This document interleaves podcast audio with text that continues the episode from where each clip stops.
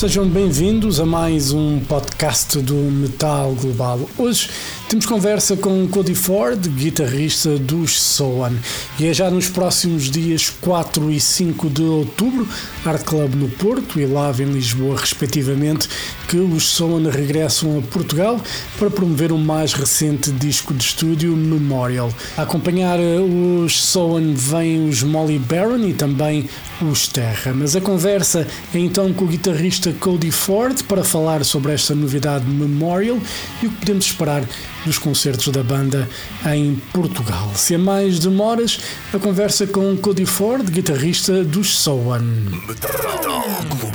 How is everything? Good, man. Very good. How are you? Everything is good. I'm tired. I had a concert last night, so did you.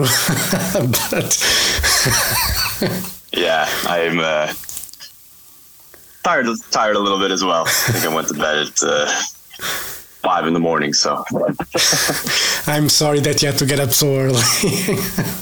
ah, no worries. I got a good sleep. I got a good sleep. That's good. And how did the show go? First show of the tour. It's always complicated in certain ways. Uh, how did it go? Really good. Really good.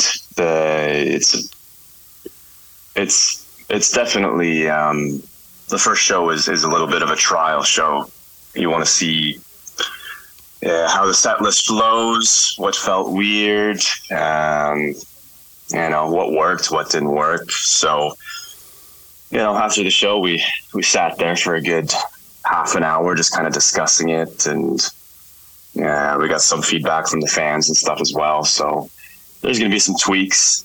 Um, but uh, but overall, it went it went great. It felt good to play some new songs. Cool. And uh, how many new songs have you guys played on the that first night? uh, five, five new songs. Okay. Good reception from the crowds. Yeah, yeah, really good reception. I mean, those songs felt. Uh, I think for us too, when you play, when you play new stuff, it just uh, it's exciting for us. You know, we've uh, we've, we've played a lot of these, uh, some of these other songs, a lot of, a lot of times. So, um, so they're still, they're still fun to play, but uh, you know how it is when you add new songs to the set list. There's, uh, there's a sense of like, oh fuck yeah, you know.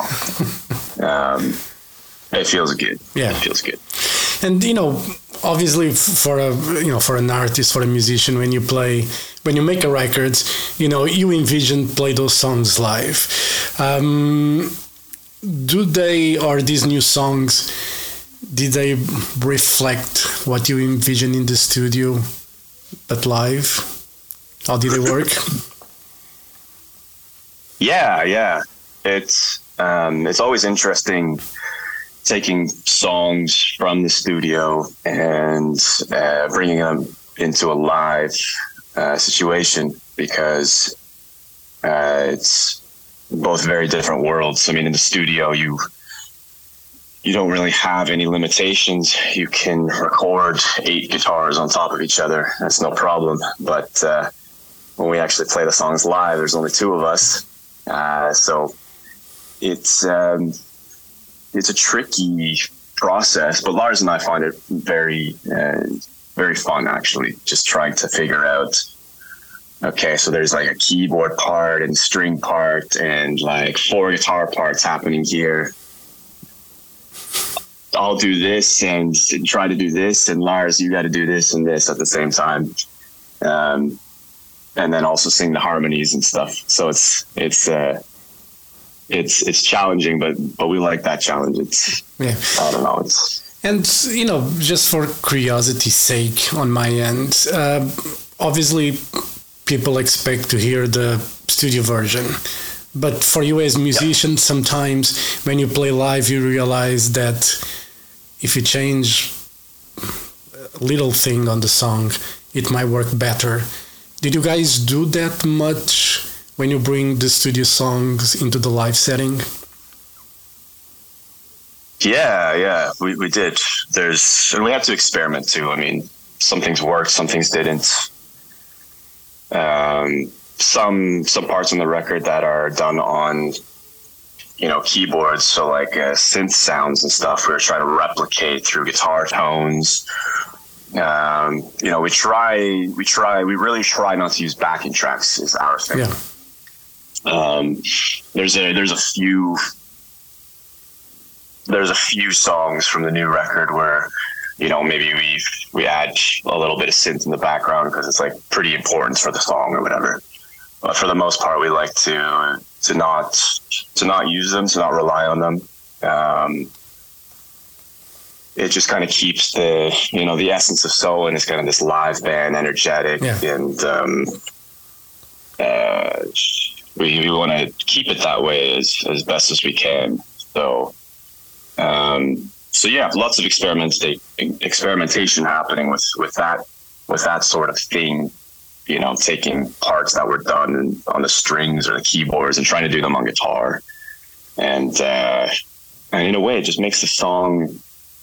It's, it's still the same, but it's just you Yeah. know kind of a different texture, a live texture, if you will. So it's uh, so it's cool. Sometimes it, it it, it really works, and you're like, oh, we should have done this on the record, uh, or yeah, sometimes it doesn't, and you know, uh, but but we're, we're happy so far with with how everything's sounding. Yeah, and uh, you know, Memorial, you guys went, you know, back to the studio together because the previous record was done uh, remotely, as far as uh, I I remember.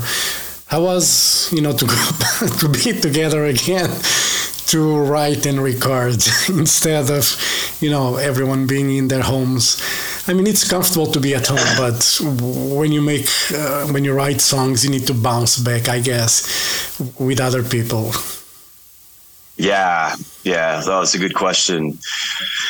Uh, for us, um, the good thing about Imperial is that we really we learned how to work uh, quite efficiently remotely. Um, so, you know, we we can still sort of work this way now. Um, sharing files is very easy nowadays. Um, you know, Martin's kind of the the core songwriter. He's kind of building the foundation of, of most of the songs. And um, uh, but but it was nice. Uh, I got to spend a lot of time last summer in in Sweden uh, during festival season. Uh, I still live in Canada, so it never really makes sense for me to, to fly back during festival season because we're playing shows like every weekend, kind of thing. And uh, so I, I stayed at Martin's for a good month, and that was nice for me to just be able to chill. And uh, we were just working on these songs for like eight hours a day because we knew uh, we knew that that was the time to work on them. We had to uh, you really get that shit done then because there was more tours coming, and it's hard. It's like you can do it on tour. You can you can work on music on tour, um, but it's difficult. I mean, everybody is focused on the shows, and then you think the next day you're gonna have time, but there's all this shit that pops up, and people are tired, and um, it's difficult. So we had most of the songs kind of written before whatever that last tour was. Is the American tour, and uh, and so we were able to kind of be together during that tour and finalize them uh, in in the best demo state that we possibly Yeah. could um, to make them, and uh, and then pretty much right when we got home from that tour, it was just recording, and uh, so you know when we record, we're still kind of doing it remotely. Like I recorded all the guitar parts in in Canada, just in in my house, and uh, and same with Lars and Zlat, and then Martin and Joel. They they actually spend the time in the studio to do the you know the drums and the and the vocals and the things that you know really need professionals. And then of course the the guitars are are sent to the studio and they're reamped in the studio and um, so yeah, so it's it's it's good. We're we're, we're able to to do this kind of Yeah.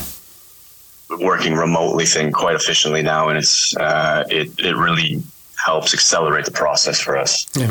When you record at home, you use like those digital plugins and uh, you know stuff. There is so handy these days. You know, for anyone, you use that stuff to record, or you have like your own, you know, big amps and heads and mics to connect the guitar and all that. Uh, yeah, no, I mean nowadays, um, you know, you're going to be sending the studio DI signals anyway, uh, so that they can take those DI signals and reamp. So all you need is some sort of a reference sound, and and plugins nowadays are so good. Uh, they sound so great. I mean, it would take me days and days to um, mic up an amp and make it sound as good as these plugins do. So, uh, so for me, and, and it's just so easy. I mean, if I don't like this tone, it sounds like shit. I quickly just adjust some settings on the plugin, or I use a different amp on the plugin, or whatever, and it's, you know, it's it's just incredibly fast, incredibly easy, and uh, and so it's cool that way. You can really get sort of maybe like a, a basis, like a reference sound of like how you kind of want the guitars to sound. Uh, same with like my solos. It's like I can really uh, hone in on like how much reverb and delay and and all of that, how much gain and kind of stuff, so that when we send it to the uh, to to the producer, you know, he's got an idea of what I want it to sound like, and then he might change it a little bit to, to fit the mix and and that kind of thing. So um, so it works really. It's it's very easy this way nowadays.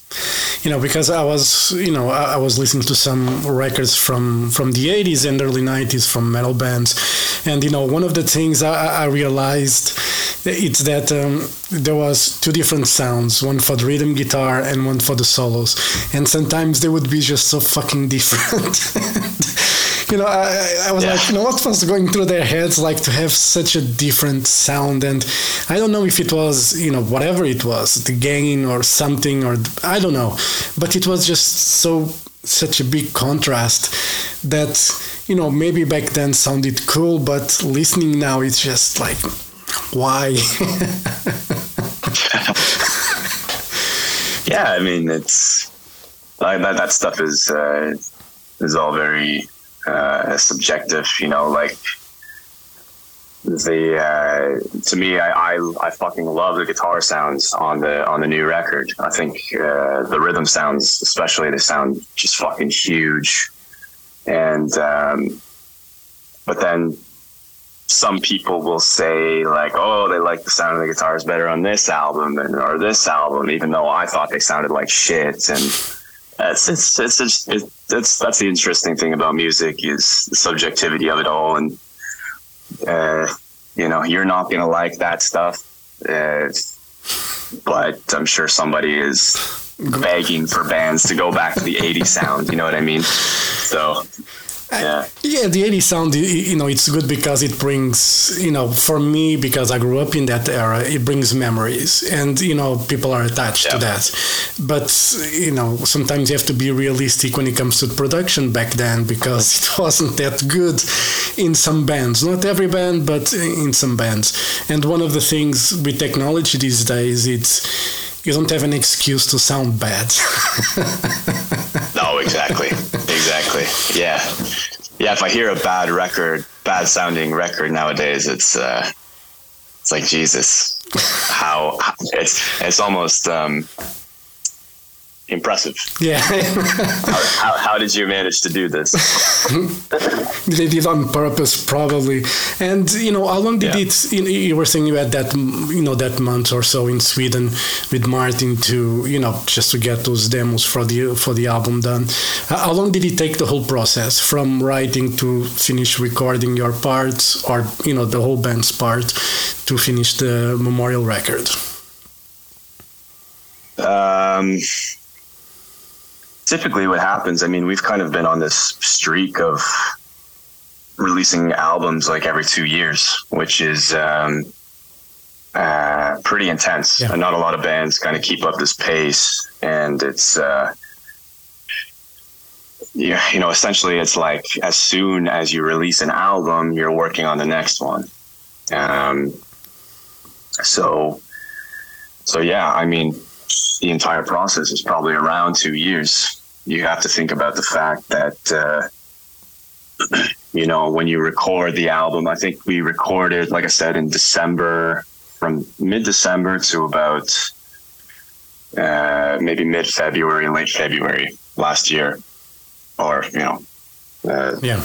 early this year, and um, and uh, so of course from that point on, you know, it takes time to get the everything ready with the, the music videos and uh, promotional strategies and all of the stuff with the label and um, so so yeah, it's it's about a two year process, but we always have to we always have to kind of get on our horse as soon as a, an album comes out. So, so even right now, it's like, you know, if we want to think into the future, uh, we got to start writing now. But uh, we actually have some a, a little bit of time off for for the first time really since COVID Yeah. um, coming up after this tour. So probably take a week to just uh, put the feet up finally, and then uh, probably get back to work. You know, start writing more more tunes, and because you know typically you got to write like I know like Martin, he just goes crazy. and he'll have like eighty ideas, and you got to sift through all the trash and find parts that work with each other and and uh, find all the golden nuggets and work Yeah. from there. Is it is it a, an interesting part of um, you know the songwriting part of it where you're just you know fleshing out ideas and seeing what works, what doesn't work? Is is it exciting, stressful, a bit of both? Uh, did you guys get annoyed much? It's exciting. It's it's just um, being creative and having to focus on like okay, I'm gonna be creative for eight hours today because like you know most of us musicians you get that creative uh, spark maybe during the day pick up a guitar you noodle around for i don't know whatever it is half an hour an hour and you put it down. Ah, that's enough. Gonna watch netflix or something you know. But uh but the exhausting thing is like okay we're gonna do this for like eight hours straight and you're just listening and you're writing and at the end of the day you have no fucking idea what's good or bad anymore you know It- like you know we worked on this song for eight hours. Is it actually worse than when we started working on it today? You know this kind of shit happens all the time. So um it's that thing where it's like if you knew that constantly working was always going to uh, was always going to lead to uh, let's say productivity then that's good but sometimes you're just you're you're working like so hard and you're not getting anywhere Yeah. and uh, so it's mentally kind of an exhausting thing you know you go to bed and you wake you got to wake up the next morning and start fresh and um, so yeah, but I love the process. I mean, it's it's obviously it's, it's so fun. Yeah. It's so fun, and, and especially when you when you have those when you get those golden nuggets and you think, oh, this is sounding sick. You know, uh, that's a good feeling. Yeah. Do you have like like on the album, this album, the previous record, any spontaneous moments? You know, that one take, first take that you did, and you said like, you know, it's not going to get any better than this. Yeah, uh, that happened quite a bit. This this um, this album where you know, especially on the ballads and stuff, where I'm just doing some like little guitar fills and that kind of thing. Um, it's like I know I want a guitar fill here. I'll just do one, and then you know, over the course of time, you're listening to these demos, and you just kind of start to get attached to these parts that you wrote, and uh, you can't really imagine anything else there anymore. And so a lot of these little parts, uh, we just ended up keeping them. Um, but uh, but yeah, I mean, there's there's some there's some cool kind of spontaneous moments uh, on the record, especially like uh, trying to figure out like transitions and stuff. Uh, Lars did this cool thing on uh, what song was it? Icon, where he's doing like the he's hitting harmonics and then he's like bending behind the nuts so that one note like moves up but the other note doesn't. Kind of thing to like br- bring us into this um, you know new section and shit like that. Uh, you know this this kind of stuff yeah. it's uh, magical moments. it's cool. Yeah yeah really magical moments. You know when you're at those roadblocks and then you finally find the, the thing. Yeah Cool. And, uh, you know, you guys are playing two shows in Portugal, uh, Porto and Lisbon. For those who haven't checked YouTube for videos of the tour shows, what can we expect from uh, this memorial tour? Uh, I mean, I think it's our strongest show yet. I mean, it's just kind of you know, with the new songs and uh, added to the set list, it just kind of feels like bangers, bangers, bangers, bangers. Um, we've added we've added a song on the set list that I think not a lot of people would anticipate. Uh, it's kind of a nice, quieter moment in the set. Um, but you know, uh, bigger production, more lights, and everything is just kind of taken.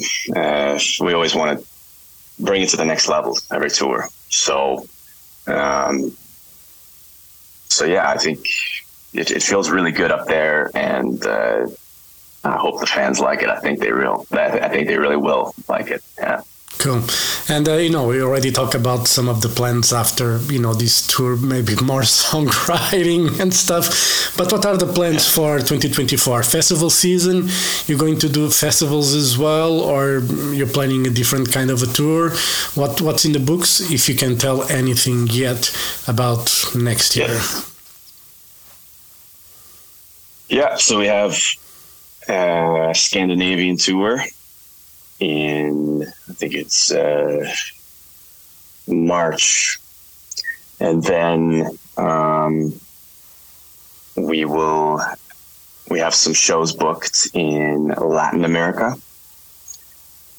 Uh, so we will we'll be going down there, doing some shows there, and then what else do we got? We'll we'll be doing a festival season, and uh, an American tour so Canada, the US, and then Europe again. And uh, from there, you know, we're, we're, we're still trying to get into some other markets as well uh, that we haven't been before. So uh, things are still up in the air about that. Yeah. But uh, but yeah, it's going to be another busy year. And you know, before we go, obviously, you know, we're talking about AI a lot uh, these days. Music, you know, some people are very afraid. Others are not really worried about it. Do you think AI could ever replace or be better than a human kind of a band? I mean, uh, I'm sure I'm sure with the capabilities of AI that uh, that the AI can sound better, better than a, than a lot of music that that comes out these days. Um, I mean, when I think about like pop music, I mean, pop music is just human beings that are trying to be AI. nowadays. I mean, they're just kind of churning music out of a factory, right? So you might as well just let a fucking computer do it at this point. Uh, if it's going to be the same chord progression and uh, the same uh, kind of melodies and shit like that, but um, but no, I, I don't think I don't think AI could could could ever replace um, you know the, the human brain and you know humans are always and we're always sort of on the the front lines of of uh, let's say musical discovery and, and creativity and um, so you know AI might be able to to get really good at replicating certain styles of music, but um, there's always going to be that thing where it's like, oh shit, we've never heard that before. Yeah. That's really cool, you know. Um, and I don't know, I just, I mean, AI is scary, right? Because like I talk, I talk about it like, you know, there's no way it can do this shit, and every day it surprises me more. Yeah, You know, um, I've seen a lot. it's it's it's really ins- it's really insane. Yeah. but uh, but I think I think live music is very important. I think the the connection you have with other human beings is very important. I think we should never lose sight of that. It would be, you know, if you if AI wrote the last Soen album, I don't think people would be uh, as as attached to it because um, I think people start to get attached to the personalities as well.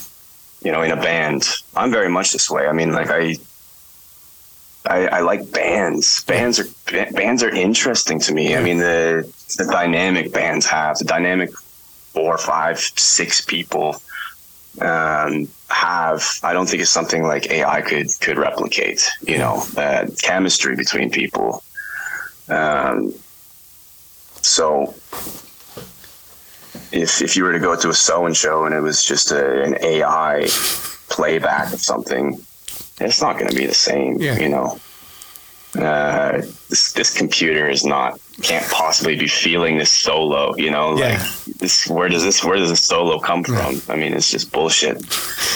Yeah, Um, it couldn't be like a Hendrix, you know, improvising, you know, a guitar solo. Yeah. That feeling, and you know, talking about band chemistry, you know, it's for me, it's when you listen to, you know. Uh, The Deep Purple album live, uh, you know, live in Japan or made in Japan. That's the name of the, the album. It, it's just one of those records that it's freaking timeless. You know, the energy of the band back then. You know, it's just I listen to that record, you know, every month because it's Deep Purple is just one of those bands, and you know that chemistry, that danger that that band was, you know, in the Yeah. sense that after you know the stories and you look at the stuff, Exactly. you're just Exactly. like, man, it's unbelievable. And I love that album so much. It's just one of those records that, you know, after, you know, 50 years, whatever, all the album is, it still sounds so good. You know, and no AI Yeah. can Oh, yeah. ever make that. Exactly. I mean, it's uh, it's like you said, it's timeless stuff, and I mean, uh, kind of the, the essence of, of the music is just kind of elevated by by knowing the backstories of things, by knowing the members. Um, yeah, it's you know, like you know, last night before the show, we were listening to to Motley Crue, you know, to get pumped for the show. And uh, you know, if AI wrote that shit, I wouldn't fucking care, right? Like, but it's just the. It's just like knowing that this was like a party band and they Yeah. were fucking insane people and, and shit, you know.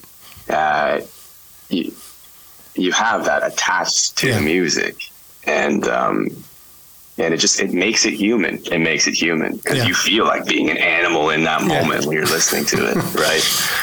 Uh, Who- yeah, yeah, it's an interesting, interesting topic. Yeah, and who has never listened to a Motley Crue song and doesn't want like probably throw a TV out of the window or something? I did, I did, I threw it to you. We owe the last venue like 300 euros, so um, you know these things happen. Well, at least TVs nowadays are lighter to carry anyway than back in the day. They were fucking monsters and they would make a lot of noise. Now these days, it's just like a flat monitor and it's just like.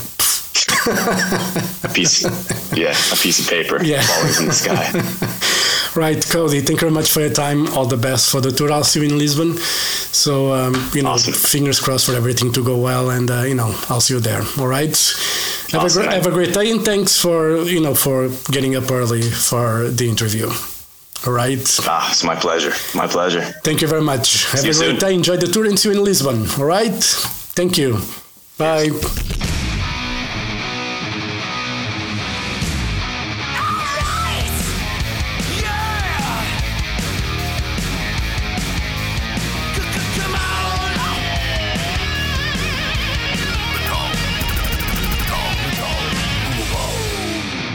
Metal Global foi a conversa com Cody Ford, guitarrista dos Soan, para falar sobre a novidade Memorial, mas também o que podemos esperar dos concertos da banda em Portugal, já nos próximos dias 4 e 5 de outubro, dia 4 no Art Club no Porto e dia 5 no Lave em Lisboa. E assim chegamos ao final deste podcast. Dúvidas ou sugestões? Enviar e-mail para jorge.botas.rtp.pt. Podem passar pelo blog metalglobal.blogs.sapo.pt. Podem me seguir no Twitter e Instagram em arroba Mountain King ou fazer like na página de Facebook do Metal Global. Também podem ouvir a versão rádio deste programa, a versão completa com música em exclusivo na RTP Play e também se quiserem, obviamente, se já estão a ouvir esta versão, é fazer like e seguir este podcast em Apple Podcasts, Spotify ou Google Podcasts. Eu volto no próximo programa. Um forte abraço. Children of the night, you will live through the centuries to come, as I have lived. Good night.